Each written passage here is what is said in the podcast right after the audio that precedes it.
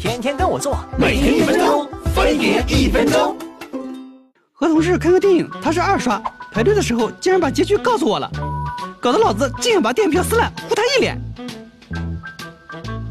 当大家都在全神贯注、满心期待看电影时，剧透党会有一种我知道那些你不知道的东西，现在就让我来告诉你的优越感。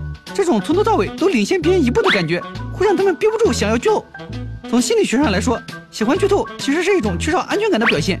不管对方想不想听，只要你剧透了，一定会得到关注和反馈。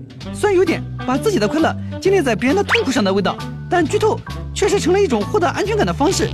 还有很多人就是喜欢看到别人被剧透一脸之后出现感兴趣或者愤怒的表情，因为这些表情早就出现在了他们预定的计划中。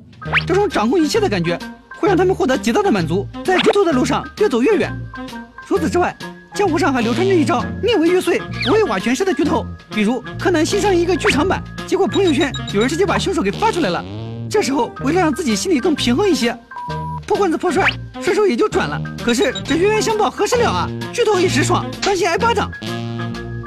你旅游去了？是啊，哎，不好意思哎，忘记给你带特产了。